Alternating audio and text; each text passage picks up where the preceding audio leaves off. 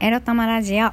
おはようございます。みくりです。この番組は短く働き多く稼ぐを目指すパラレルワーカーみくりが仕事のことや日々のいろいろいろいろを沖縄からお届けします。自分のことを諦めずに未来を作る。その言葉を私自身とリスナーの皆様にすり込む番組です。おはようございます。みくりです。気がつけば、オープニングトークって私、おはようございます。2回言ってますね。はい。なので、挨拶は1回でよろしいということで、オープニングトークもね、ちょこちょこ、ちょっと、アレンジを加えたいと思います。さて、今日は花の金曜日、花金でございますが、皆様、もう仕事はね、オフモードでやっていきましょう。はい。そんなわけで今日のタイトルはこちら。嫌いなことを手放すために仕事を整理するについてお話ししたいと思います。えー実は私、もう、研修中のお仕事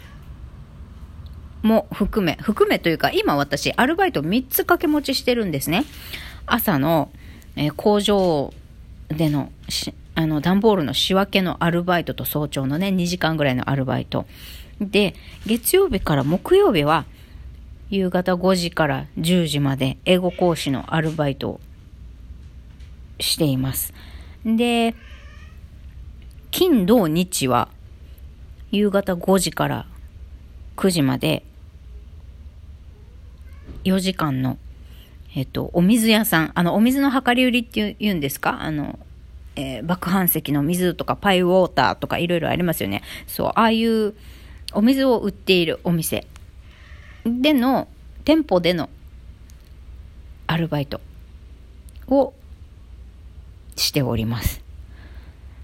で、英語講師とお水屋さんのアルバイトはまだ研修期間中なんですけれども、まだね、えーっと、1ヶ月経たないですね、どちらも。ぐらいなんですが、えーいろんなことを、この1、2年ね、あの、ポツポツ自分で知り合い伝いに仕事をポツポツ取ったりしてきて、えー去年もね、イベントで酵素ジュース売ってみ、売ってみたりとか、いろいろやってみた結果、えー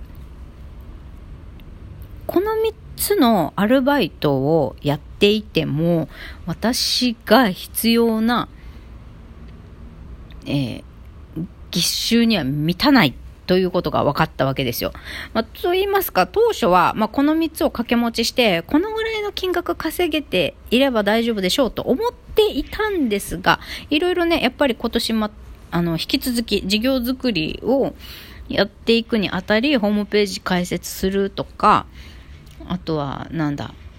仕事用のメールアドレスのドメイン取るだの、ま、いろいろ、その、事業のために必要な経費っていうんでしょうか。それを捻出するためにも、あの、するって考えて、こう、いろいろ再計算したときに生活費とか事業用の経費も入れると、この3つのアルバイトを掛け持ちしてても、必要な額は稼げないっていうことが分かったんですよ。再計算したら。もう、アホああ。まあ、いろいろね、やっぱりって考え直してみると、数字を出すと。で、最近の私の、こう、お金の使い方、パチパチ、あの、レシート弾いてみると、足りないわっていうことになって、必要なお金が稼げないから、まず、アルバイトね、仕事を整理して、もう少し、えー、高い時給で、自分の能力とか資質に合う仕事で手取り20万稼げるようにちょっと仕事をね、あのー整理しようって思いました。あとは、うん、整理する理由が一つ必要な分、あの、もう少しお金が必要っていうことが分かったので、これ以上増やすことはちょっと時間的に物理的に厳しいから、やっぱりどれか一つ二つやめて、もしくは三つとも全部やめて、えー一本に絞るとかね。まあそういうことが必要になるなーって今考えていますね。で、その今私は自分の授業を作ろうとしていて今お勤めしているところっていうのは事業が安定するまでの、えー、生活のためのアルバイトお仕事なんですよねだからあの少しだけ私は分かりました。自分の授業を作っていくっていうことって、すぐに成果が出ないから、時間と労力を割いても、これが身になる、成果になる、報酬になるには時間がかかるっていうことが分かったんで、もう結構これってすり減るんですよね、自分が。やってもまあ、うまくいかないっていうか自分の思うようには成果が出なくてでもやり続けないと、えー、後退してしまうからやり続けるのもつづ辛いし大変だしなかなかうまくいかないしお金も時間も労力もどんどん減っていくからああって気がめいるんだけどでもやらないと事業作りできないじゃないですか。だから結構これが大変。なので事業作りに結構やっぱ大変なんだな、結構自分をすり減らすんだなっていうことが少しだけ体験して分かったので、じゃあ、生活のためにやるアルバイトは、なるべくなるべく自分にストレスのないものを選ばないと、自分の欲しい額を稼ぎながら、なるべく自分にとっては都合のいいストレスの少ないものを選ばないとやっていけないっていう、心身ともに持たないっていうことが最近やっと分かったんですよ、私。うん。だから仕事を整理をしようかなって思っています。今3つのアルバイトをしていて、うん、感じていることは、えー、私は不特定多数のお客さんを扱う仕事が苦手っていうことですね。まあ、基本人が嫌いなので、やっぱり疲れるんですよ。不特定多数の人を相手にするお仕事って。だからね、お水屋さんのアルバイトがきついんですよ、私。いろんな人来るから。きつくって。そうそう。だから、出会う人は少ない職場の方がいいというか、まあ、特に不特定多数のお客さんを対面とか電話とかで相手にするような仕事はきついなって思いましたね。うん。あとは、もう一つは、あの職場の人間関係ですね。まあよく、よくある話ですよ。だけど、私、特にこの2021年でよく分かった。私は、職場の人間関係が悪いと、もういとも簡単に体調を非常に崩すということがよく分かった。もうどこ行ってもね、嫌なやつ、相性が合わないやつはいる可能性はあるよ。だけど、自分をね、まあそんなに仲良くはないはまだいいとしても、もう完全に相性合わないとか、もう完全に相手がね、攻撃し、もう仕掛けてくるとかだったらね、もうこの職場にはいられない、いいなって思いますね。なんか人間関係。まあ人がいい職場であるということ。結構ね、このように人、人っていうのがね、結構自分にとってはキーだなっていうことがやっと分かりました。